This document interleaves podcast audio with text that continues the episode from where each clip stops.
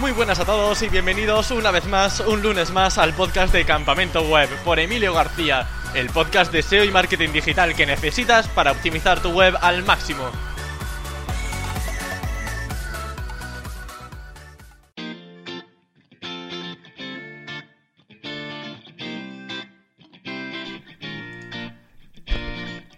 El podcast de esta semana está patrocinado por contenidoparaseo.com, la agencia de redacción de Dean Romero y Johnny Botello. Si eres oyente asiduo del podcast, ya sabrás que es una opción perfecta y única para trabajar los textos de tu web con redactores profesionales. Además, gracias a su triple proceso de verificación, la calidad está asegurada, ya que una vez se redacta el post, pasa por un equipo de supervisores que verán si hay algo más que se pueda optimizar y finalmente por una copy que hará magia con sus palabras para que pueda persuadir y cumpla su misión. Así que una semana más mi recomendación es bastante clara. Si quieres contenido de calidad pero calidad de la buena, contenido para SEO.com es lo que estaba esperando. Además, la invitada de hoy es Project Manager del patrocinador, así que cuando la escuchéis tendréis la certeza de que estáis en buenas manos. Se trata de Micaela Jakobleva, que ha trabajado como SEO en Grupo Lo durante 5 años y actualmente en la empresa de suplementos y alimentos para el deporte HSN Store. Vamos, qué experiencia tiene para rato y estoy seguro de que nos contará aspectos muy relevantes para trabajar en e-commerce. Así que si queréis seguirla de cerca y conocer todo lo que comparte, os digo su Twitter, arroba la consultora EC. Y ahora sí, sin más dilación, doy paso a Micaela. Muy buenas, ¿qué tal estás? Muy bien, Emilio. Muchísimas gracias por invitarme a Campamento Web. Nada, muchas gracias a ti por venir, que sea además que ha supuesto doble esfuerzo porque es tu primera entrevista, si no me equivoco, con algo de nervios, pero seguro que te va a salir genial. ya, eso espero. Es, uh, bueno, es la segunda en realidad porque hice una con Ana Miller hace unas ah. semanas, pero de SEO. De se, me ha, se, me ha, adelantado, maldita sea. de entrevista de SEO como tal, sí es la, la primera. Así que bueno, a ver qué tal, a ver si puedo contribuir con, con lo que pueda a, a, la comunidad, a tus oyentes.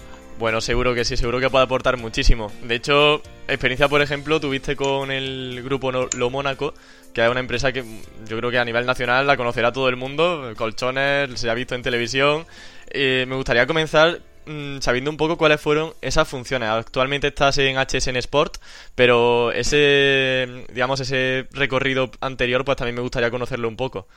de acuerdo, pues mira, yo en Grupo Lo Mónaco empecé, eh, bueno, ha sido un recorrido largo porque yo empecé en 2000, 2014, estuve ahí pues casi, casi cinco años entonces, pues em, yo entré, esto lo que te decía, en 2014, además yo todavía estaba haciendo un, un máster, entré con, con, las prácticas del máster y cuando lo acabé, pues directamente me, me, quedé ahí trabajando, así que han sido...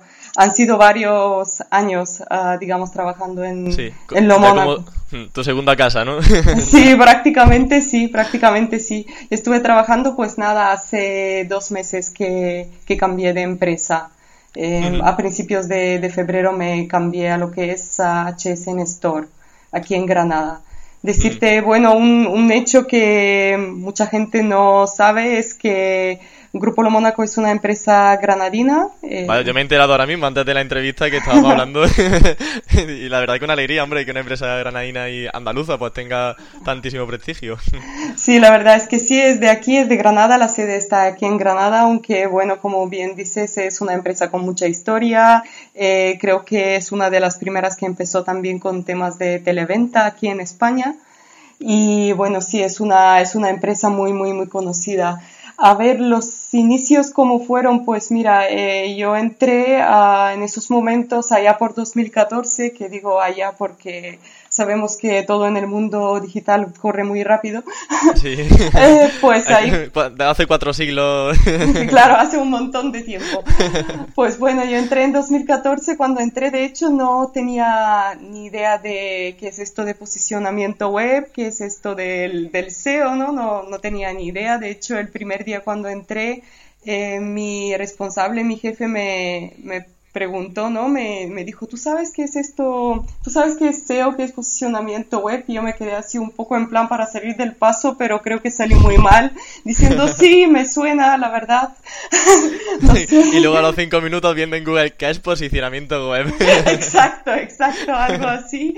Em, la primera, sí, lo que recuerdo de aquel entonces era que la empresa tenía... Em, pues algunos temas de reputación online eh, para búsquedas de, marca también relacionadas, eh, tenía algunos resultados bastante ah, pues malos en cuanto a lo que es eso de reputación online. Entonces, lo primero que tuve que, hacer, bueno, de alguna manera intentar posicionar, pues eh, desplazar de alguna manera ese contenido que estaba posicionado por esas búsquedas de, marca eh, malo con contenido mm, bueno y de marca, ¿no?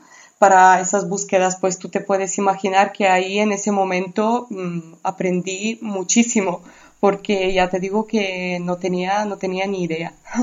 Claro, fue como empezar de cero, ¿no? Y con ese, con esa empresa, digamos, buf, la verdad, a mí me impondría mucho, ¿eh? Empezar con una empresa tan grande, pero bueno, también se aprendería muchísimo, como bien comenta. Sí, así es. De hecho, eh, ya te digo, yo no, de primeras es que ni siquiera era consciente de todo lo que, de todo lo que supondría, ¿no? De ponerte a analizar una búsqueda, de ponerte a analizar los SERPs, de ponerte a analizar pues toda la cantidad, ¿no? De tráfico que puede haber, bueno, todo lo que supone, ¿no? Em, intentar posicionar por una keep, yo estaba súper, súper, súper perdida al principio, pero sí al final yo creo que es la, la mejor forma de, de aprender, ¿no? De enfrentarte a una situación y, y de ponerte, bueno, también las ganas que uno, que uno tiene de ponerte a, aprender y, y, conseguirlo. Al final, cuando lo consigues, es, es ah, una felicidad enorme, ¿no? Una gran satisfacción. Sí, una gran, una gran satisfacción. Así que bueno, me comentaste algo muy curioso en cuanto al sello y era, por ejemplo, que Lo Mónaco eh, trabajaba el posicionamiento en función de las promociones de la marca. Mm, me gustaría que profundizaras en esto porque creo que tiene un matiz que muchos e-commerce pasan desapercibidos, que es el tema de alinear su posicionamiento web con eh, promociones. O sea que si puedes esclarecernos un poco en este sentido. Eh, bueno, eh, realmente, a ver, no es que funcionara de esa manera, no es que funcione a base de las de lo que serían las promociones. Lo que, lo que se hacía y todavía se hace en lo Mónaco son em, las promociones funcionan de una forma estacional, ¿no? Hay promociones pues tanto de verano como de invierno, se van rotando un poco en este sentido. Entonces, tal como se, la estrategia que se adoptó en su momento y que yo creo que se sigue adoptando es eh, mantener las URLs mantener las URLs de cada promoción en el tiempo, que van acumulando una autoridad y simplemente pues refrescar el contenido según las condiciones de cada promoción. Así es como se está trabajando ahora mismo. Luego en sí decirte que lo que es la búsqueda de colchones eh, es una búsqueda bastante geolocalizada. Em, es decir, si buscas colchones aquí en Granada te van a aparecer unos resultados, si buscas colchones en Barcelona, en Madrid te va a salir otros resultados. Entonces, al ser una búsqueda geolocalizada, lo que también se, se ha abordado desde la empresa es pues trabajar esas búsquedas con landings específicas pues mm, enfocadas a cada ciudad. Entonces, eh, por ahí es por donde em, más se ha enfocado el, el, tema de función, lo que es de, del posicionamiento de, de la palabra colchones. Pues, me parece súper buen tip porque, mira, justamente lo comentaba en el Pro Marketing Day, que dio una charla sobre, bueno, uno de los aspectos que comentaba era el tema del SEO local. Y muchas veces podemos pensar que estamos posicionados muy bien para una localidad como Córdoba, pero luego, por ejemplo, usamos una herramienta como Rankbox y podemos ver que es que en Madrid mmm, estamos posicionados fatal. Y entonces, hasta que no nos damos cuenta de que hay localidades donde estamos perdiendo mucho tráfico, no somos conscientes de que a lo mejor, como comenta, sería conveniente crear una URL en específico para cada localidad. En ese caso, mm, imagino que trabajaríais contenido original, ¿no? En cada sección o hacéis algo de Black Hat, entre comillas. no, a nivel de empresa, eh, mira, ahí por ahí ya no tengo cero, cero, cero experiencia con el Black Hat, ¿vale? Porque siempre he trabajado el, el SEO in-house y, y, la verdad es que no, no he hecho ninguna estrategia de, de Black Hat en, en, ese sentido. Ha sido todo, eh, pues sí, contenido enfocado, pues sobre todo lo que, como te digo, pues colchones en Barcelona o tienda de colchones en Barcelona, por, por decirte algunas búsquedas o colchones online Barcelona. Pues eh, por ponerte algún ejemplo así muy general, ¿no? Porque hay mucho más detrás. Eh, se ha trabajado así pues sobre páginas específicas y con contenido original en cada uno, sí, sí. Y luego, por ejemplo, a la hora de enlazar internamente a esa URL de localidades, ¿lo hacíais, por ejemplo, desde el home o no le dabais mucha importancia a nivel de interlinking? Porque claro, imagino que saldrían un montón de localidades, ¿no? Entonces, ¿cómo lo distribuíais? Porque habría que priorizar, imagino. Claro, eh, se hacían estudios a ver por dónde más, eh, porque también se es eso, no, no vamos a crear, pues, ¿qué te digo? No sé si son 50 provincias o, o cuánto. Entonces, claro, se hacía, pues, se priorizaba, eh, sobre todo se trabajaba en las que, en las principales donde más... Uh, donde, tráfico podía haber, ¿no? Exactamente, desde donde más tráfico puede haber y sí se enlazaba desde el dominio principal, desde la home. Vale, o sea, ¿cuántas más o menos enlazabas desde el home mm, en localidades, te acuerdas? O eh, eh, más o menos, pues unas 20, 25 hemos llegado a tener como mucho, aunque luego se redujeron, ¿no? Porque algunas rendían más, tal, y, y se redujeron a unos 20, creo recordar. Vale, y o sea, en, el home teníais el contenido principal, ¿no? Y a lo mejor pues luego enlace internos para que la gente buscase su localidad, por ejemplo, y, pudiese entrar. Exactamente. y, el resto de... Sí, coméntame lo que iba a decir. no, es, sí, exactamente. Em, desde la home puedes también la gente, claro, para que busque su localidad, pero también para que la gente cuando busque desde su localidad apareciésemos con esa landing específica, sobre todo. Vale, y por ejemplo, las landings que no estaban en ese home, ¿las enlazabais internamente o la eh, estaban un poco ahí perdidas en la página?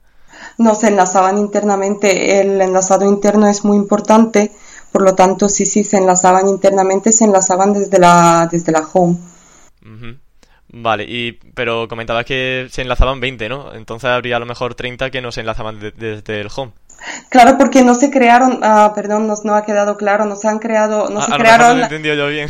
ah, claro, no se crearon tantas landings como provincias hay. Se hizo un estudio para ver por, mm, para ver eh, qué provincias eran las que más nos interesaban y se empezó el desarrollo por, por ahí para las provincias ah, que más, ah, que más tráfico potencial tenían, ¿de acuerdo? vale, pues perdona, perdona la confusión. No, sin ningún problema.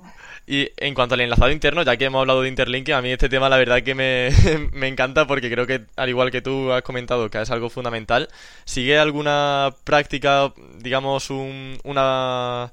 ¿Tenéis alguna estrategia que siempre sigáis a nivel de enlace interno o lo hacéis de forma arbitraria? Eh, a ver, sobre todo, em, a ver, cuidar el anchor text es una, es algo que, siempre se cuida ¿no? en una estrategia de, interlinking. Eh, enlazar, pues bueno, desde la home eh, se enlaza prácticamente todo. ¿Vale? Y entonces ya pues ah, intentamos pues mm, que, desde, desde, cualquier página de alguna manera pues se puede llegar a cualquier parte de la web, ¿no? Eh, para guardar un poco lo que es la, la usabilidad en sí de, de la página web y para que el cliente pueda navegar con facilidad en cualquier parte de la web, ya sea donde esté. Entonces, eh, sobre todo lo que es la, el perfil de, de Anchors, de, de, Anchor Text es el que semánticamente pues eh, se intenta, eh, bueno, siempre se ha intentado que, que se guarde esa semántica y que no se manden señales equivocadas a Google en este sentido.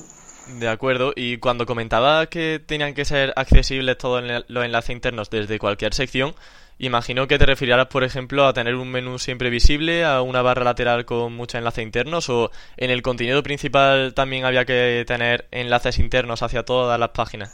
Sobre todo desde los menús, a ver, em, Eh, bueno, es, si que... se vuelve una locura la página, si exactamente. tenemos 40.000 enlaces internos.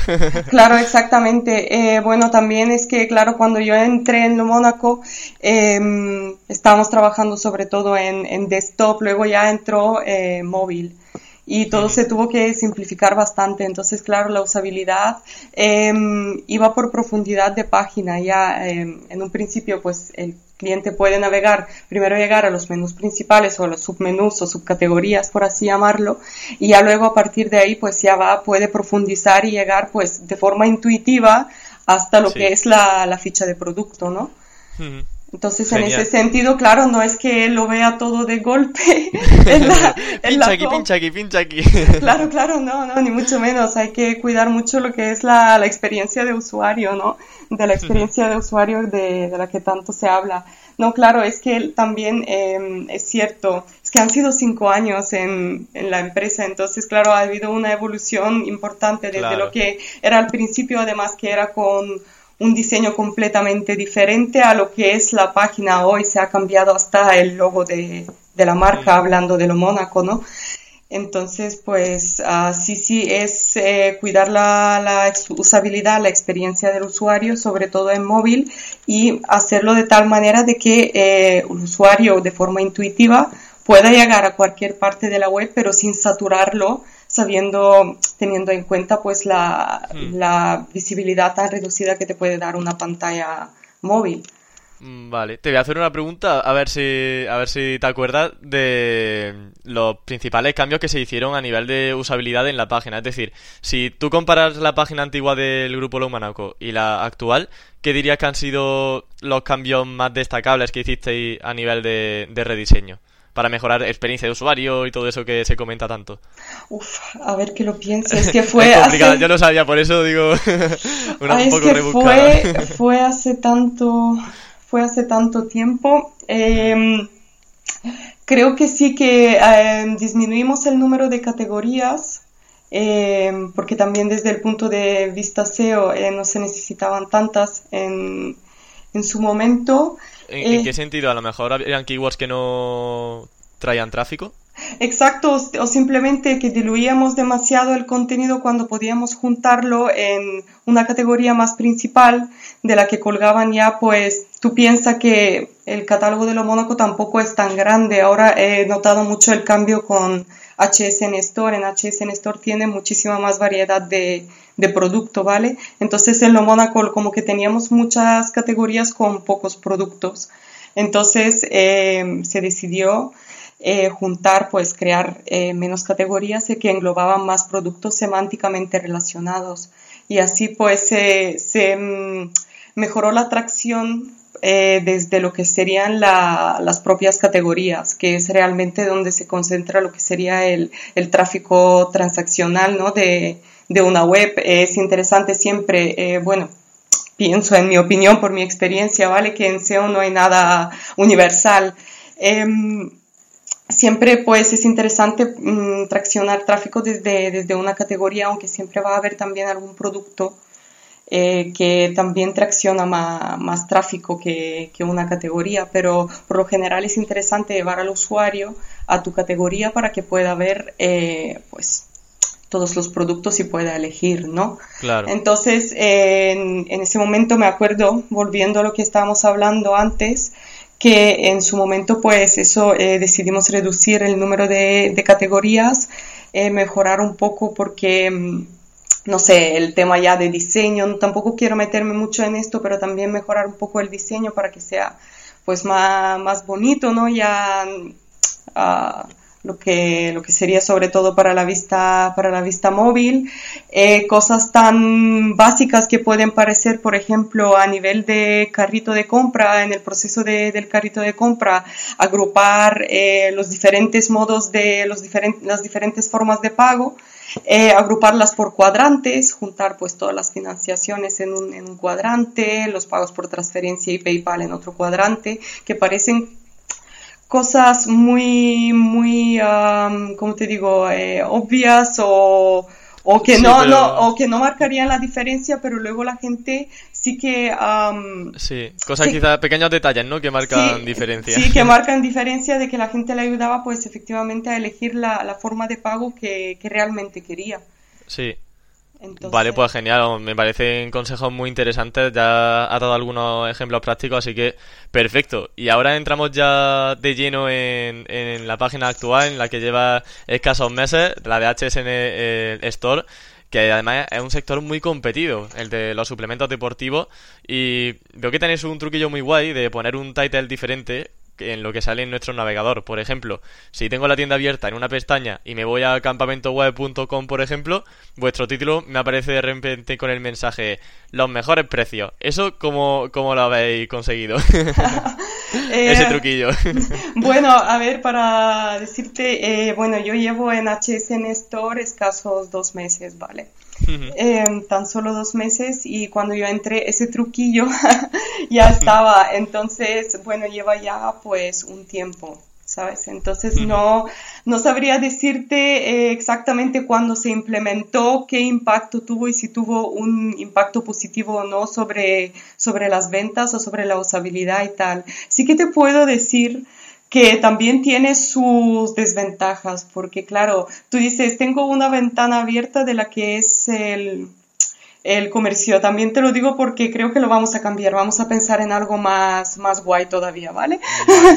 Pero, a ver, te digo, tú piénsalo, tú tienes... Eh, solo una pestaña de que es de, de HSN Store, ¿no? Y ya te vas a otro dominio que también tienes abierto y se te cambia el title tal y como tú dices.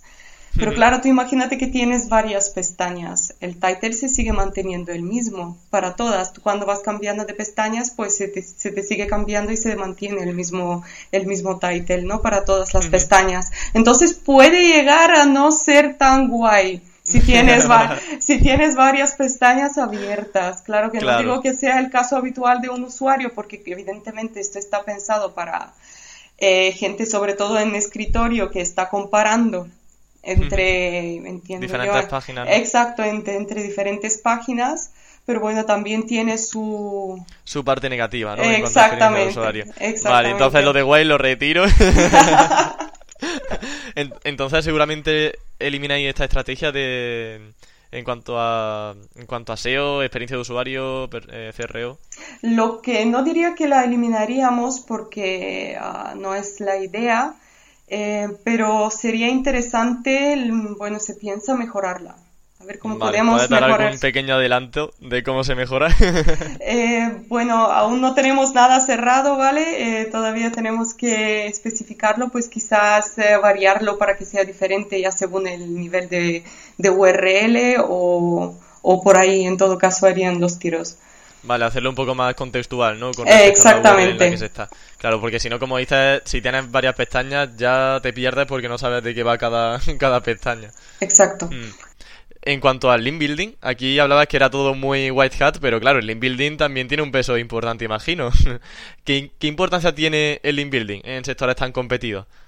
Eh, pues a ver, tiene, tiene importancia, tiene mucha importancia, pero también tengo que decirte que, a ver, también depende de en qué fase está. Si es una tienda online chiquitita, bueno, em, a ver, también tiene, a ver, el LinkedIn siempre tiene importancia. Lo que ocurre es que siempre yo soy más partidaria de ordenar la casa primero y luego ya priorizar pues ciertas estrategias de, link building. Cuando tienes la casa ordenada es mucho más fácil pues ganar eh, los beneficios que puedes tener de, un buen link building, digamos. En cuanto a la estrategia que seguís para link building, eh, ¿es comprar de enlaces en medio? ¿Hacéis publicity para conseguir algunos enlaces? Eh, bueno, hoy por hoy la estrategia que se está haciendo es bastante manual, digamos. Eh, hasta ahora entiendo que ha habido de todo, pero hoy por hoy se está haciendo pues una estrategia, pues sí, manual de estudiar, de ver dónde puedes, eh, a qué sitios puedes contactar, em, ver también un poco lo que hace la competencia para porque es que siendo un sector tan competido como tú bien indicas no puedes uh, quitarle ojo a tu competencia. Claro. Entonces ya ver también un poco cómo estructuran ellos su perfil de enlaces eh, y ya te digo eh, la parte por la parte que me toca vale por la parte que me toca eh, se hace una estrategia bastante manual de contactar portales siempre intentando que sean portales de de autoridad y también ver que el portal realmente le interese que haga ese tipo de estrategia porque puedes contactar un portal que no hace de ninguna manera acciones de este tipo y directamente, bueno, el no seguramente lo tienes casi al 100%, pero aún así se, se intenta, ¿no? Se intenta, claro que sí. bueno, ¿y algún consejillo a la hora de contactar con, con blogs, a la hora de poder llegar a algún acuerdo o, con ellos? Eh, bueno, pues uh, siempre viene bien pues mostrar un poco de, de interés inicial, ¿vale? De decir, pues mira, eh, llevo siguiendo tu actividad uh, cierto tiempo. Eh, Eso es muy típico. sí, sí, llevo siguiendo tu actividad cierto tiempo, me parece interesante tu blog o tengo esta oferta para ti, me gustaría colaborar contigo. Eh, y ya pues un poco exponer, eh, bueno, esa es la primera toma de contacto y ya si te responden, pues ya seguir con, con la colaboración que tienes pensado, siempre conversando y ver qué, qué puedes ofrecer tú y qué, te, qué están dispuestos a ofrecer. Vale, o sea, no ir con la propuesta al 100%, ¿no? En el primer correo, sino No. ir poco a poco. No, exacto, no, no, no, eh, para nada, no es, no es bueno poner tus cartas de repente en la mesa, nunca, Claro. nunca ha sido bueno esto. Hmm, Pues también la, la tasa de respuesta imagino que será mucho menor si hacemos esto.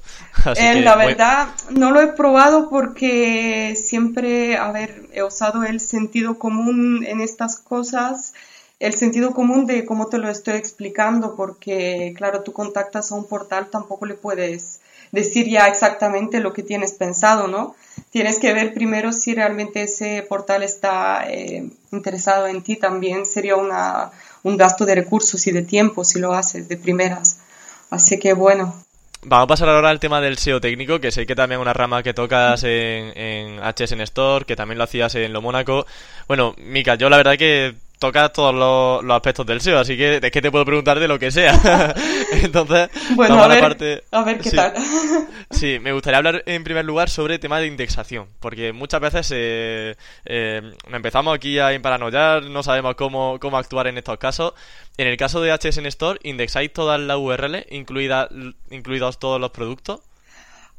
Pues a ver, he de decirte que sí, que indexamos eh, todos los productos, eh, pero no todas las URLs. Todos los productos sí, lo que sería eh, la ficha de producto en sí, lo que son los productos, sí se indexan a todos.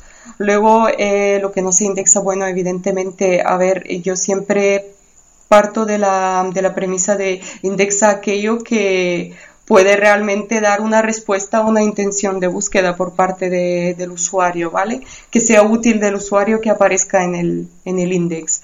Entonces, las fichas de productos, si las indexamos, eh, evidentemente no, no indexamos pues eh, muchos filtros. las URLs de filtros no, no se indexan. eh, Esos parámetros peliagudos. Ex- exactamente, eso, esas por ejemplo no, no se indexan. Luego también puedo decirte que hay ciertas categorizaciones, ciertas URLs que generan, eh, ci- ciertas categorizaciones que generan URLs que tampoco se, se están indexando porque al final eh, se están can- canonicalizando, porque Sí. al final para el usuario, cara al usuario, un usuario puede entrar, te digo a un usuario que entra en la web, por ejemplo, y, am, y busca, se mete en las categorías y busca un, un determinado producto. El usuario pues puede tener, tiene varias categorías para que según su criterio encuentre el producto. En esas categorías tú puedes presentar más o menos los mismos productos, entonces no te interesa indexar absolutamente todas las categorías. Eso es un ejemplo de, bueno, subcategorías serían, eso es un ejemplo, por ejemplo, de, de cosas que no se, no se indexan. Genial. Y en el caso del grupo Lo Mónaco, ahí también pasaba algo similar. En el caso del Grupo Lo Mónaco no es lo mismo porque ten en cuenta que, bueno, ahí se indexaba también todo. eh, lo que ocurre es que ahí el catálogo era mucho más eh, reducido. Entonces ahí mm. no indexar eh, productos es que era, es, impensable. Además es que yo pienso, si tienes una ficha de producto mm, cuidada, optimizada, ¿por qué no vas a indexarla? claro, exactamente. Y por ejemplo, mira, me surge la duda de las categorías que eliminasteis en en, en Grupo Lomanaco, perdón, eh, digamos que teníais categorías con pocos productos y entonces las desechaste. En, en esos casos, ¿viste que a nivel SEO una categoría con pocos productos perjudicaba en cuanto al posicionamiento? Lo digo por aquellos e-commerce que a lo mejor tienen la duda de, vale, tengo una categoría con tres productos, ¿debería indexarla, debería trabajarla o mejor no?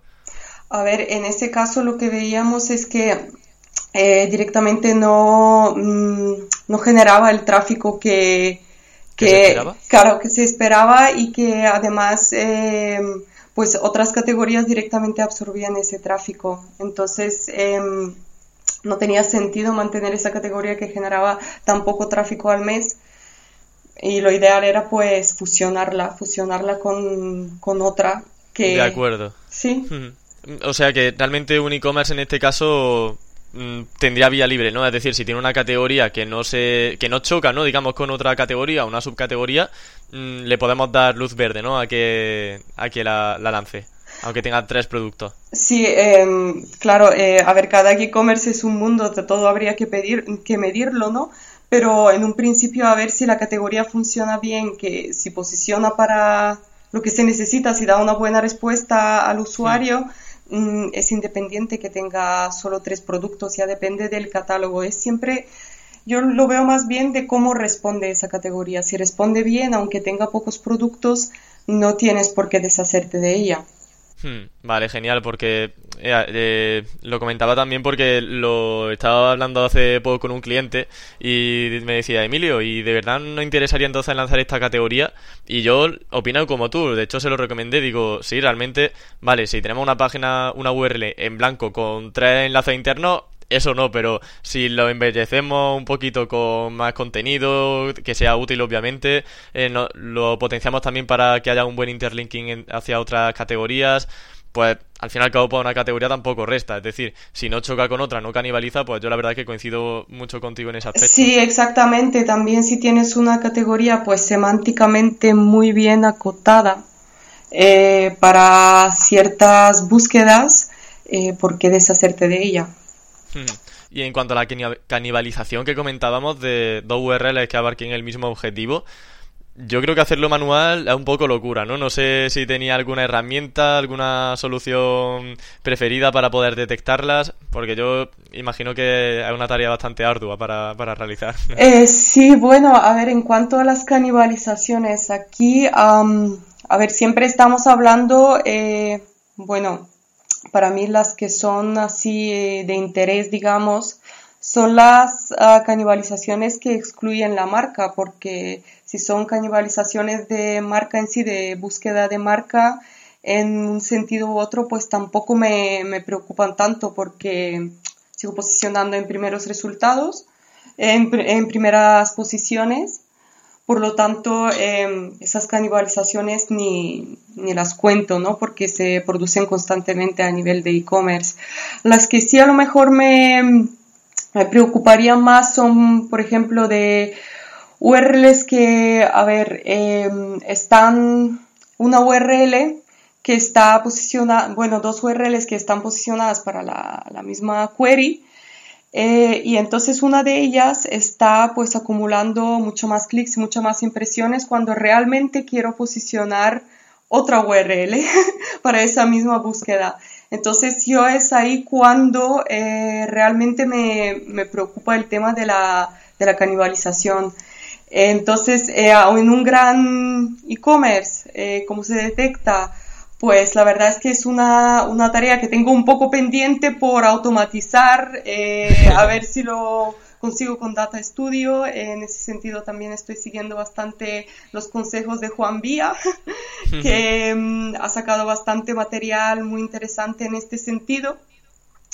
Pero ya te digo que el tema de las canibalizaciones, llegado a, ese punto concreto, ya te digo, cuando estamos posicionando eh, URLs, cuando una URL está, bueno, que están más o menos en primeras posiciones, pero no llegan al top 3 o al top, top 5 y de alguna manera veo que estamos mandando unas señales equívocas a Google y es cuando eh, realmente me pongo a, analizar en mayor profundidad qué es lo que está ocurriendo ahí. Genial. Yo como herramienta pues puedo sugerir Rankbox, por ejemplo, que sí que te detecta canibalizaciones. También en Sistrix pues hay una sección para mostrar canibalizaciones que mm, he visto que no detecta muchas, pero bueno, también alguna que otra pues sí que sí que consigue. Así que pues bueno, tenemos esas dos opciones que al menos son las que yo uso a nivel personal. pues, en el caso del Muchas gracias. Y de hecho también también está la herramienta DinoRank que también te detecta bastante canibalizaciones. Pero ya te digo, em, sobre todo esta es la que, la que te he comentado antes, a nivel orgánico y que, que se pelean en, las CERPs.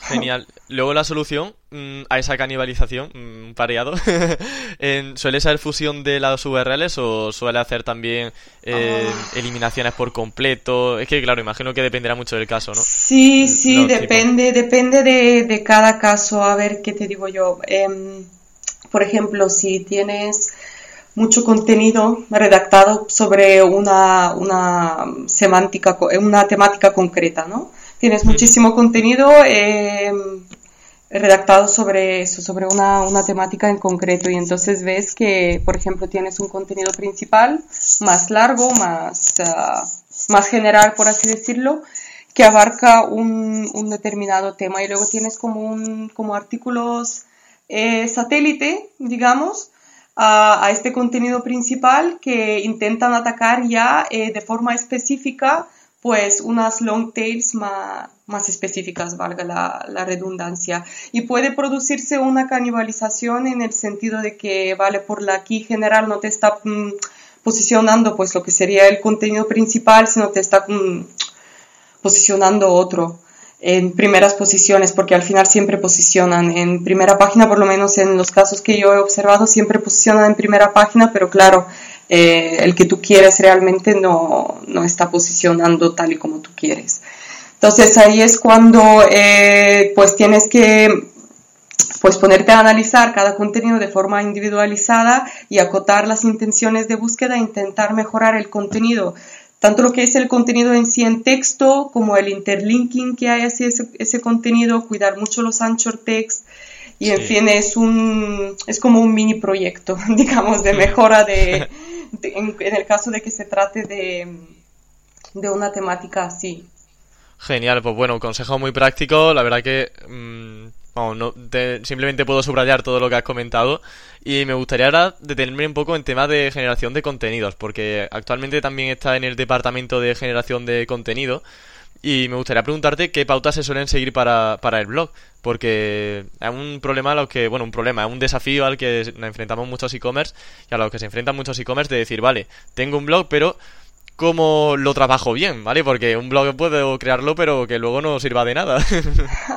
bueno, em, a ver, yo estoy ahora mismo, em, yo estoy como eh, ejerciendo la función de, apoyo para lo que es el, departamento de, generación de contenido em, en HSN Store.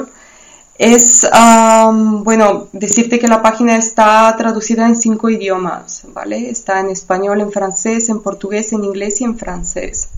Sí, entonces, claro, entonces eh, paralelamente se está trabajando el contenido en todos estos idiomas, ¿vale? Entonces, em, un poco se siguen las pautas eh, porque se trabaja con redactores nativos un poco se siguen las pautas que se están dando para el, el, site, el site principal, digamos que es el, el, que está en español, el que está, por decirlo, más desarrollado, el que tiene más URLs activas. Y luego se van dando ya, mm, se está trabajando primero el contenido en español y paralelamente se está trabajando en los, en los demás idiomas. Entonces, pues va un poco también por tema, eh, bueno, hay varios temas que se pueden tratar por aquí. Está el tema de, eh, pues, nuevos productos que salen o alguna temática que ves que quieres reforzar, algunas palabras clave que quieres reforzar, por ahí se crea contenido adicional o se mejora el que hay existente.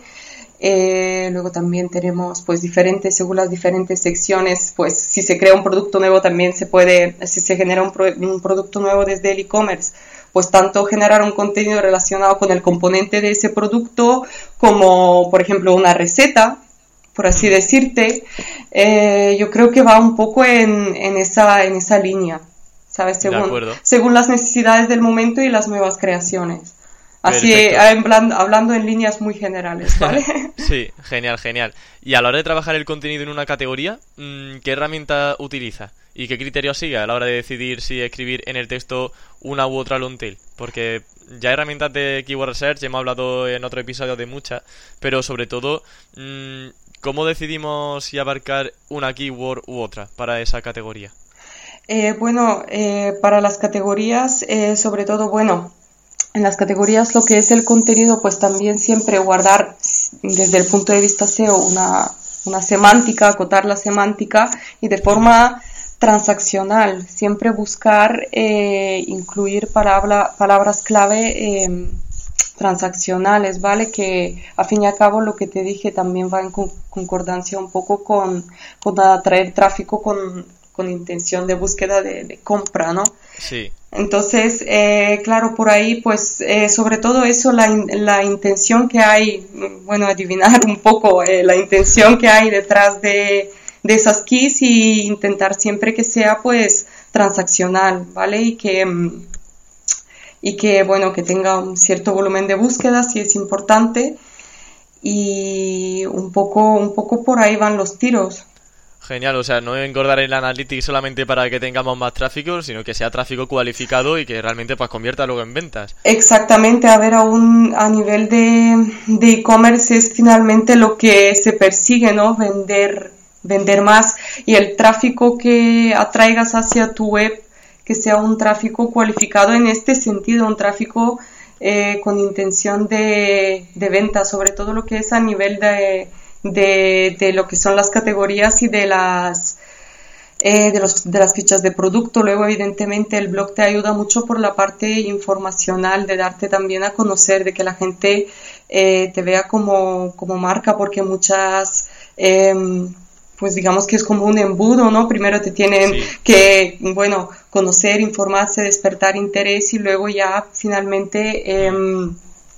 Mm, como te digo, eh, convertir en, en, un cliente, ¿no? Que se, se convierta una persona en tu cliente. Entonces, sí, al final hacer branding, ¿no? Exactamente, exactamente. Entonces, por un lado tienes el blog que te ayuda mucho con esa, con esa parte de información, de interés y tal, y luego ya tienes que cuidar mucho la, la parte de, de, la tienda de que, pues, sobre todo que atraiga tráfico con clara intención de comprar. A ver, esto también es lo idóneo, que luego...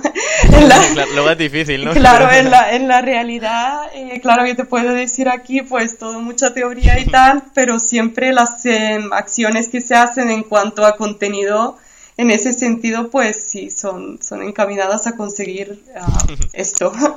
Bien, bien. Bueno, pues la verdad que genial por esa, por esa parte. Eh, también, eh, vamos, es que como te comentaba, son muchísimas cosas las que ha hecho, así que me gustaría ahora detenerme en el proceso de selección que hicisteis para contenido para SEO, porque fuiste una de las encargadas de seleccionar a los mejores redactores, que Dean Romero publicó en su blog que buscabais, que buscabais redactores. Eh, hubo un montón, pero un montón de solicitudes, y luego pues ahí os tuvisteis que enfrentar a poner a prueba a, esa, a esos candidatos. ¿Cómo fue ese proceso? Y sobre todo para que la gente pueda saber cómo debe escoger un buen redactor, que ya con tantísimos redactores que habéis puesto a prueba, imagino que experiencia hay de sobra. Eh, pues sí, sí es cierto. A ver, un cambio de tema drástico ahí que has hecho, Emilio. Sí. has visto, lo he hecho un poquillo mal, pero bueno. no, para nada, para nada, que si no vamos a estar hablando hasta mañana. Pues te cuento un poco, sí, yo creo que te refieres a un post que sacó Dean en el, en el blog, haciendo como una llamada para em, redactores de, Latinoamérica, sí. Eh, efectivamente. Efectivamente, ese post, ese post que viene a ser el, el post más comentado de, de, blog, de, Blogger 3.0, creo que y ya... Con diferencia, ¿eh? Sí, creo que ya son más de 1200 opiniones, no sé. Por eso es que es una barbaridad, yo veía cada vez más comentarios, digo, ¿pero qué está pasando aquí? sí, más de 1200 comentarios, sí fue una locura cuando lanzamos el post, eh, bueno, Ahí se hizo un, un, proceso de filtrado, como te puedes imaginar, eh, bastante manual, vale, bastante manual de, me puse yo misma a recopilar pues todos los datos en, en un mega spreadsheet de Google. Para... No me quiero ni imaginar cómo fue ese spreadsheet, porque madre mía. Tiene, diga, digamos que tiene muchas líneas. tiene muchas líneas y luego ya pues... Eh, a la vez que estás recopilando, pues también pues intenta ser eficiente y, y vas eh, creando pues otros sub-spreadsheets. Madre mía.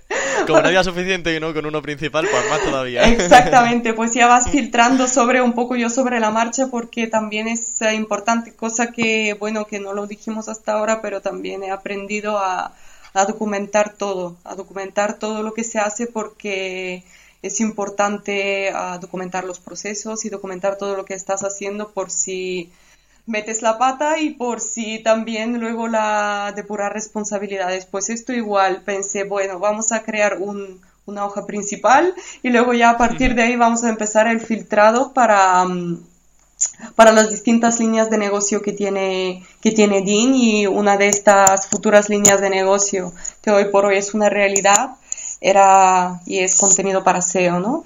Entonces, a partir de ahí, de primeras referencias, primeras impresiones también, eh, había comentarios más, por así decirte, así un criterio así un poco general, pues había comentarios más, más largos, más específicos, como que la gente mostraba más interés, había otros pues mucho más cortos. Entenderás que cuando hay tantísimas, tantísimas solicitudes, tú también tienes que hacer pues un, filtrado no te puede, no se te puede ir todo el tiempo en esto, ¿no?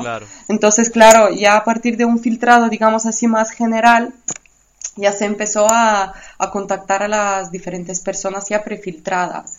Entonces, nada, se elaboramos como un manual de estilo por parte de la agencia, por parte de contenido para SEO.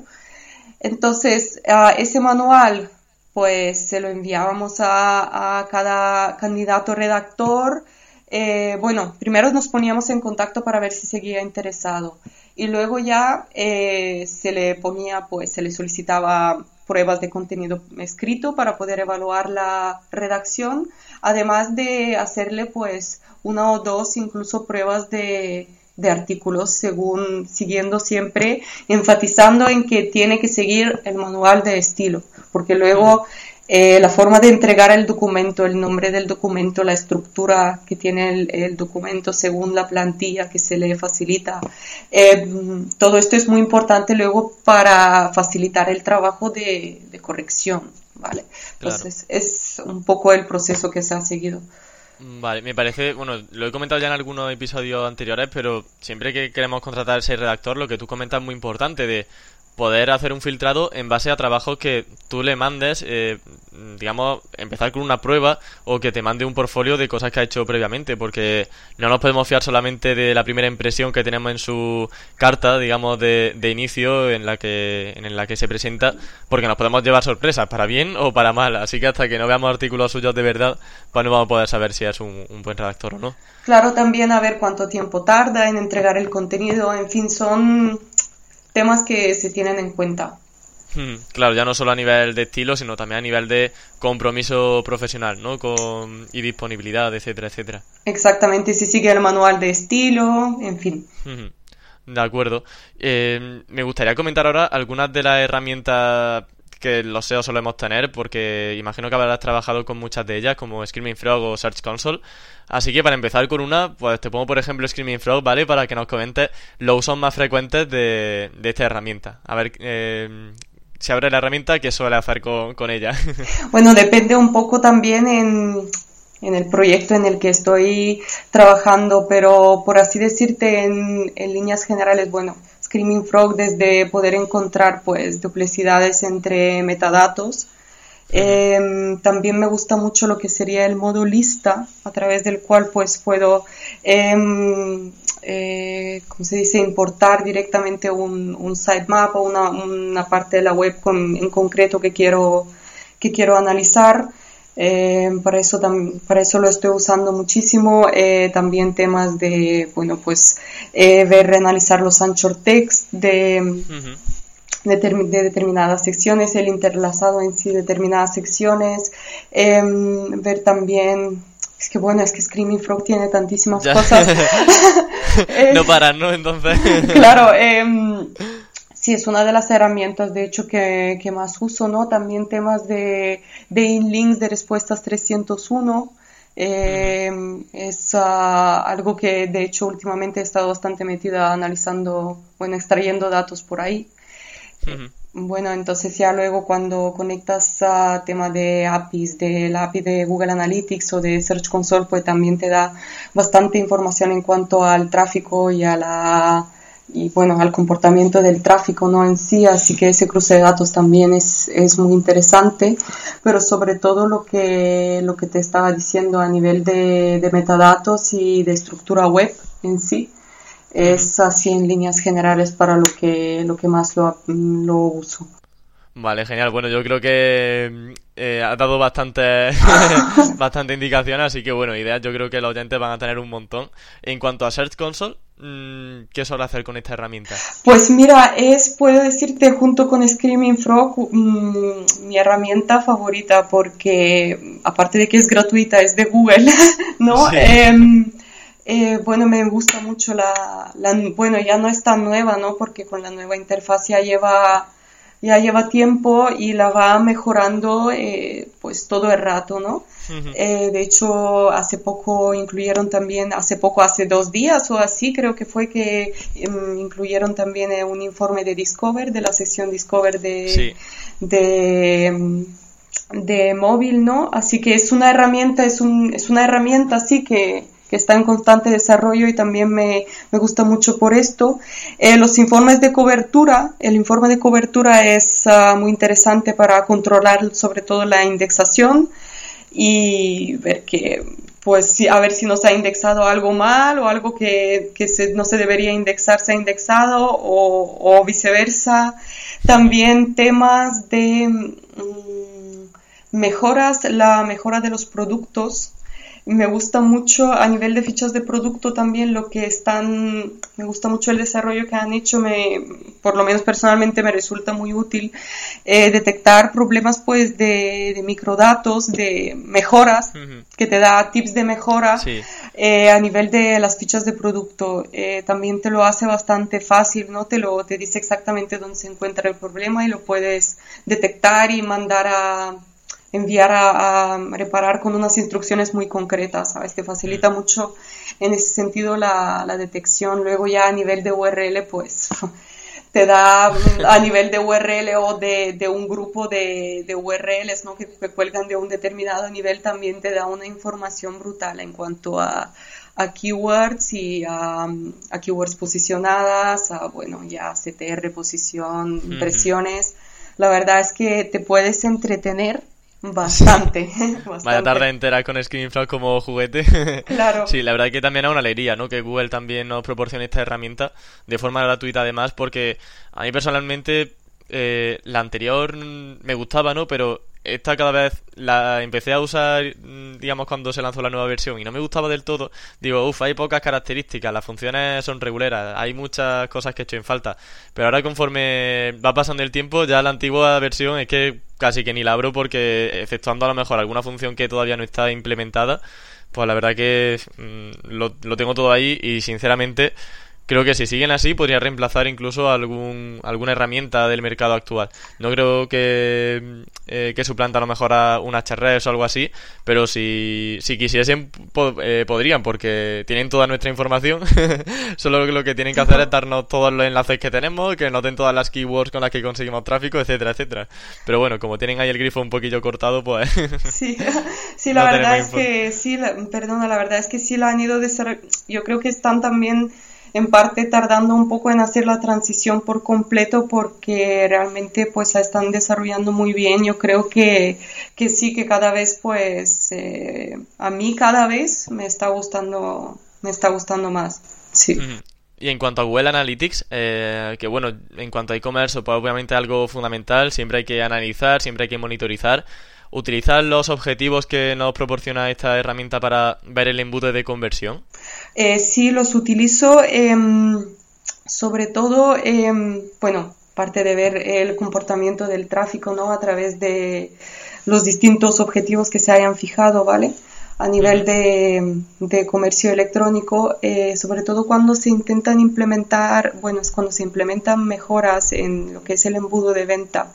Es muy interesante ver si de alguna manera eh, cómo repercute esto en el, en el tráfico del, del, embudo en sí, de si realmente se comporta o responde el tráfico de la manera en la que tú eh, quieres que responda, ¿no? De la manera en la que tú estás implementando una mejora dentro de la, de la web.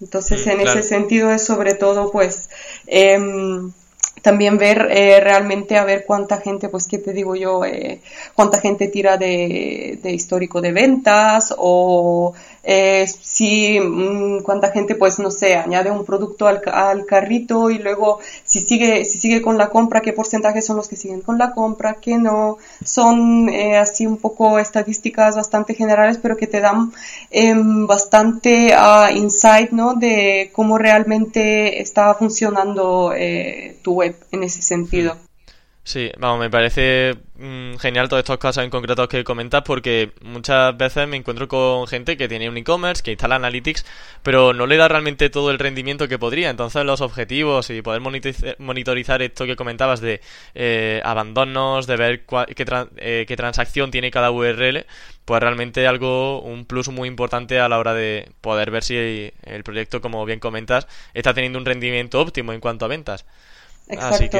Sí, realmente, pues eso para ver si realmente, sí, cómo se comporta, cómo se comporta el, el usuario en sí y, y, sobre todo lo que te digo, cuando se hacen las mejoras, ver si realmente están funcionando tal y como tú esperas.